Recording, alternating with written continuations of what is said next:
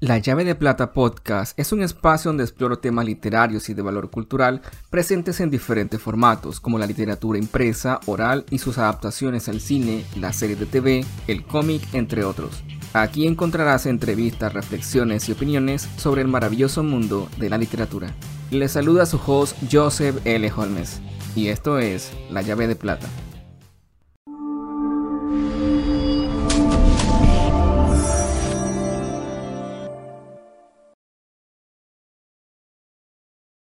Hola lectores y lectoras, espero que estén muy bien. Sean bienvenidos a este tercer episodio de La llave de plata podcast. En esta ocasión les estaré hablando sobre mi año lector 2020, lo que me enseñó y un top sobre mis mejores y no tan buenas lecturas. Así que comencemos. Antes debo contarles un poco sobre mí. Como ya muchos saben, mi experiencia con los libros ha variado del amor al temor y nuevamente al amor. Me explico. De pequeño me gustaba leer diccionarios y el mundo de las letras me parecía fascinante. Pero no es muy común que un niño de 4 o 5 años lo haga, y menos como lo hacía yo, porque cuando me gusta algo me obsesiono con eso y quiero saberlo todo. Es una bendición y maldición a la vez quizá. Pues bien, como les decía, me fascinaba leer y aprender cosas nuevas, pero vivía en un pequeño pueblo donde las supersticiones abundan. A pocas cuadras de mi casa vivía un hombre que, según dicen, de tanto leer se volvió loco.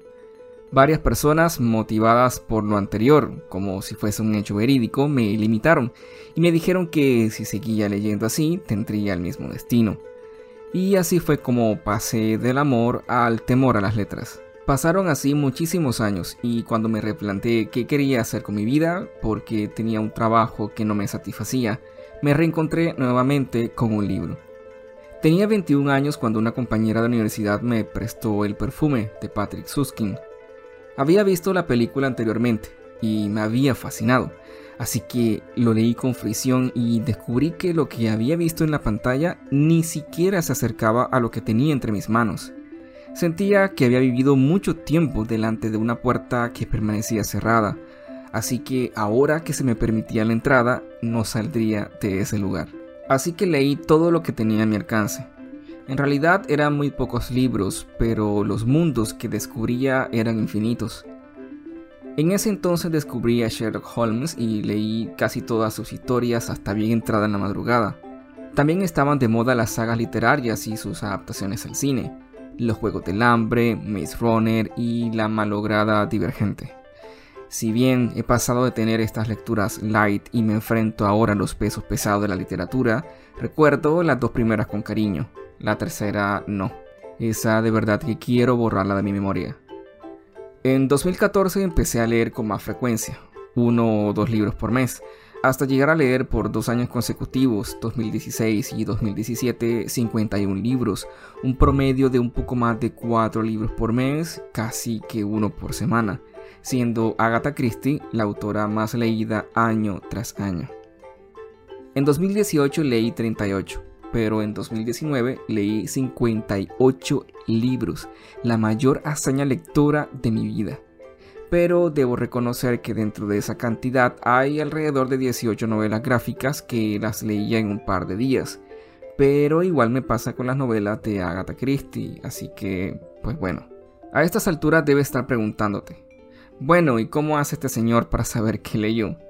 Pues déjenme decirles que tengo un Excel, damas y caballeros, un libro en Excel donde registro los libros que leo, sus autores, país de origen, páginas que contiene, la editorial y las fechas de cuando empiezo y cuando termino.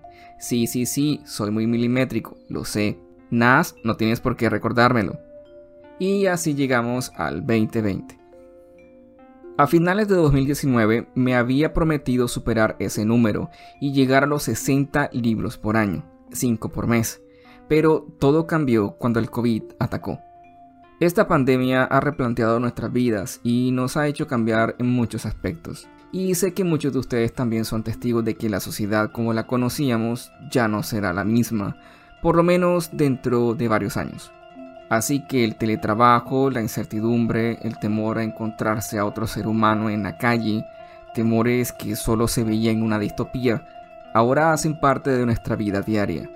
Pues bien, todo ello me llevó a pensar en mi experiencia como lector de mis últimos años. Al llegar a julio había leído solo 28 libros cuando debía llevar 35 y en septiembre llevaba 33 cuando debería llevar 45 y ahí fue cuando me di cuenta de que ya no alcanzaría la meta. Me pareció paradójico que estando en casa sin otras distracciones más que el mismo internet tenía menos tiempo para leer. Y aquí varios factores, el trabajo y YouTube. No quiero que me malinterpreten, amo mi trabajo y amo lo que hago en YouTube, pero todo esto exige tiempo. Tiempo para investigar, tiempo para grabar, tiempo para editar, tiempo que antes ocupaba en la lectura. Otro factor que también rondaba por allí era que la gran mayoría de los libros que he leído no los recuerdo. Quizá recuerdo un personaje, un hecho en particular o sencillamente que leí el libro, pero en sí no recuerdo mucho de lo que leí. No sé por qué, no sé si atribuirle a mi memoria de pollo o que leí sin parar un libro tras otro, no sé. Lo que sí sé es que el 2020 me enseñó mucho. Como ya mencioné, abrí mi canal en YouTube y para el momento en que sale este podcast faltan pocos días para cumplir su año. Y ha sido una de las mejores experiencias de mi vida. Estoy muy cerca de alcanzar los mil suscriptores y ya varios vídeos tienen más de mil vistas. La verdad es que no creí posible crecer tan rápido, pero detrás de mí hay muchas personas que me apoyan. Gracias a este proyecto he logrado llegar a muchas más personas y las he motivado a que lean y vean las historias desde otro punto de vista. Y gracias a otros creadores de contenido como Víctor Rotaeche del canal Ese tipo con un libro o a Sebastián Vázquez del canal Leo como Mundo Literario, me motivé a crear este podcast. En realidad sé muy poco de este formato, pero cuando leo un comentario de agradecimiento me motiva a seguir intentándolo. De verdad, muchas gracias a todos. Y esa fue mi primera lección.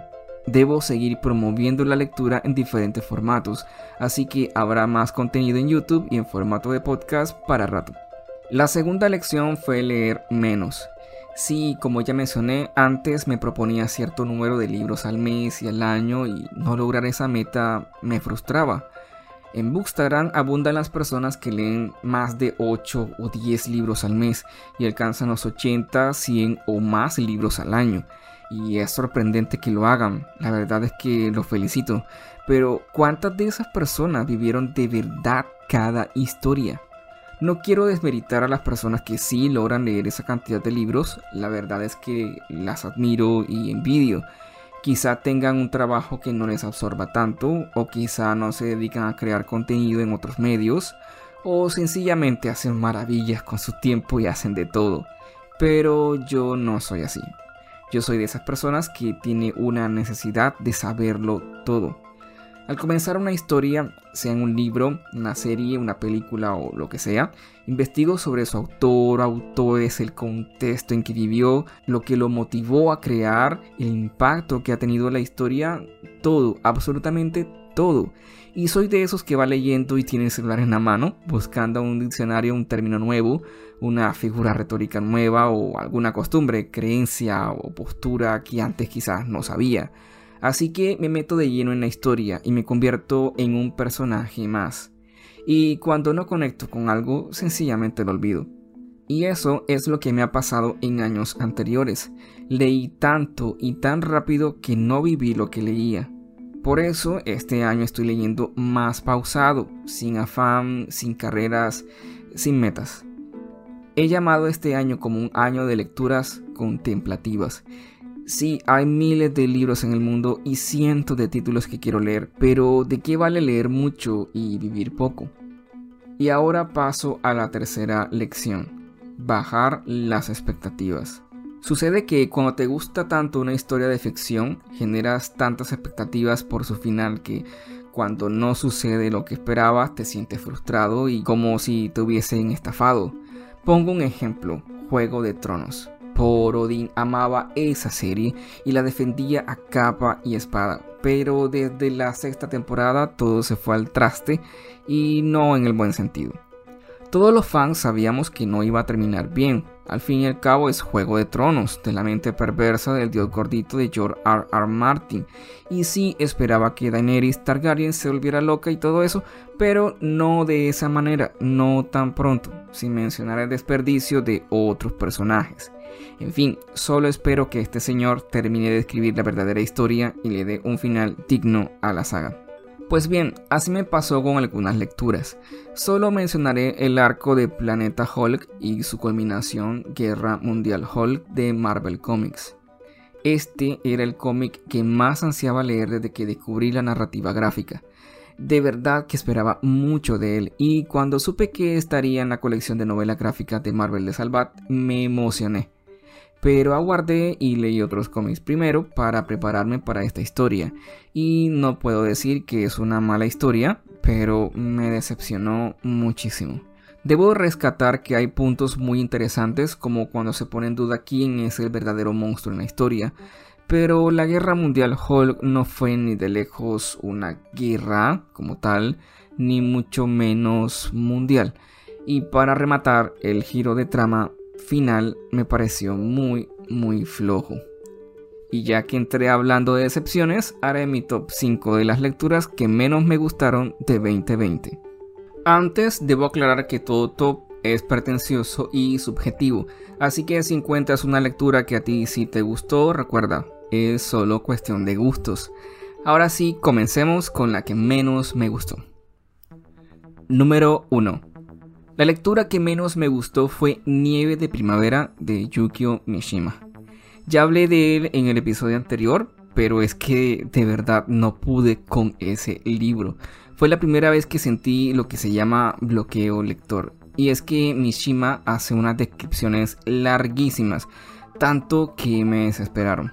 Y ese es mi problema con ciertos autores como Stephen King. Sí, sí, lo sé que cómo es posible que a este sujeto le encante el terror y no lea King, que merezco ser quemado en la hoguera. Sí, sí, de acuerdo. Pero cuando intenté leer Ojos de Fuego, me desesperé leyendo sobre la vida ficticia de un personaje que nunca supe si era principal o secundario que lo abandoné. Y fue el primer libro que recuerdo haberlo abandonado voluntariamente. El otro fue Las aventuras del padre Brown, que me lo robaron en un bus junto con mis pertenencias y... Ajá, nunca lo terminé. Volviendo a Mishima, recuerdo que la copa que llenó la gota... ¿La qué? La gota que llenó la copa fue una descripción de dos hojas, sí, dos hojas, cara y cara, para decir que un personaje le dio una carta al otro.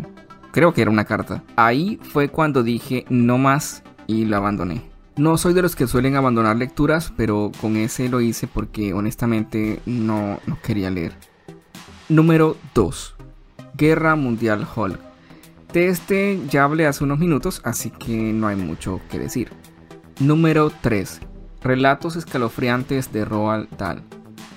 No había leído al autor, pero sí había visto las adaptaciones de Charlie y la fábrica de chocolates, James y el melocotón gigante, Matilda y las brujas así que me sorprendió que tuviese relatos oscuros. Pero para ser sinceros, solo 3 de los 11 cuentos que trae el libro me parecieron de verdad escalofriantes, y esos fueron El tatuaje, Cordero asado y La máquina de ruido. El resto me parecieron normalitos y hasta divertidos, algo que honestamente no espero de una antología de terror. Número 4. Bueno, vamos con un poco de polémica. En esta posición tengo un libro que no es malo, pero que a mí no me gustó del todo. Sin embargo, reconozco que tiene un gran valor literario y cierto aporte a la sociedad. Estoy hablando de Un beso de Dick de Fernando Molano Vargas. Si bien es un hito en la literatura LGBTIQ colombiana y su autor era un excelente poeta y escritor, hubo muchas cosas que no me gustaron. Dentro de ellas que la trama me pareció más la fantasía del autor que un suceso que pueda pasar en la vida real. Y sí, puede ser que algo así, como se trata en la historia, suceda en la vida real, pero me pareció algo más teatral. Repito, no es mérito al autor ni la obra. De hecho, me interesaría leer más de él y de la literatura con temática LGBTIQ en un futuro quizá en junio, que es el mes del orgullo. Número 5. Y para finalizar este top mencionaré a Don Segundo Sombra de Ricardo Guiraldes. Debo aclarar que no es un mal libro, sino que no es para todo el mundo. Por el hecho de pertenecer al criollismo y más específicamente la literatura gauchesca, se me hizo un poco difícil de avanzar. La verdad es que el lenguaje es bastante difícil y por momentos honestamente no sabía de qué estaba hablando. No es una lectura que se haga por placer, a menos que sepas de la cultura y quieras entender más de ella. Eso sí, está llena de coloquialismos que en lo personal entorpecieron mi lectura. Ahora les contaré sobre mis 5 mejores lecturas, dejando de primer lugar la que más me gustó. Número 5. Mouse de Art Spiegelman. Esta novela gráfica es una autobiografía del padre del autor con animales antropomórficos. Está ambientada en la Alemania nazi y lo que más atrae es que los judíos son representados por ratones y los nazis por gatos. Es una historia cruda, real y muy personal. Los dibujos son excelentes y el hecho de que sean blanco y negro creo que hace resaltar más el propósito del autor. Número 4. ¿Sueñan los androides con ovejas eléctricas? De Philip K. Dick.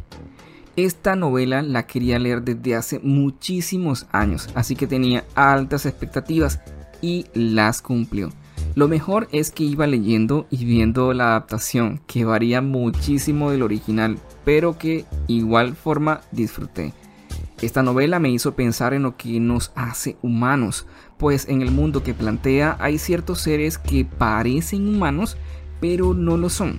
Temas como la humanidad, la moral y la religión los toca Dick aquí de una manera exquisita. Número 3. Almadón de plumas y otros relatos de Horacio Quiroga. Antes había leído cuentos de la selva del mismo autor y me habían recomendado leer La gallina degollada, pero por alguna razón inentendible no lo quería hacer. Pues bien, esta edición de Calista Editores trae una selección de 10 excelentes relatos oscuros. La verdad es que Almohadón de Plumas y La gallina degollada fueron historias que me perturbaron por meses. En serio, quedé en shock. Hacía tiempo que eso no me pasaba, así que me arrepiento de no haber leído estos relatos antes. Número 2. Satanás de Mario Mendoza. La verdad es que este es el libro más fuerte que he leído en mi vida. Hay unas escenas muy gráficas y pensar que está basado en hechos reales de una masacre que sucedió aquí en Colombia me hace sentir escalofríos. No puedo decir más de la trama porque dañaría la experiencia de leerlo, pero sí diré que no te deja indiferente. Es una historia brutal de un autor brutal, tanto así que me he conseguido varios libros del autor y deseo leerlo completo. Así que aguante Mario Mendoza, viva el mendocismo. Antes de pasar a lo que considero la mejor lectura del año, quiero hacer algunas menciones honoríficas. Tercer puesto honorífico. Historias cortas para antes de dormir de P. A. Zapata, del autor a quien entrevisté en el primer episodio de este podcast, así que vayan a escucharlo si no lo han hecho. Es una antología de relatos de terror colombiano. La verdad es que es la primera vez que leo algo de terror con sello nacional, así que me ha encantado. Segundo puesto honorífico para Los Años Rotos de Emir Ibáñez. Este libro me recordó mucho mi tierra natal y algunas veces sentía que contaba una historia familiar. A veces me decía, oye, yo también hice eso, o sí, he visto que eso pasa. Es una novela que le falta un poco más de revisión, pero la apuesta es interesante. Es difícil de catalogar, pues es un poco costumbrista, tiene realismo, tiene temática LGBTIQ, eh, de amor, de amistad, toca tantos puntos que la hacen interesante. Y un tercer lugar de honor para Un monstruo viene a verme de Patrick Ness.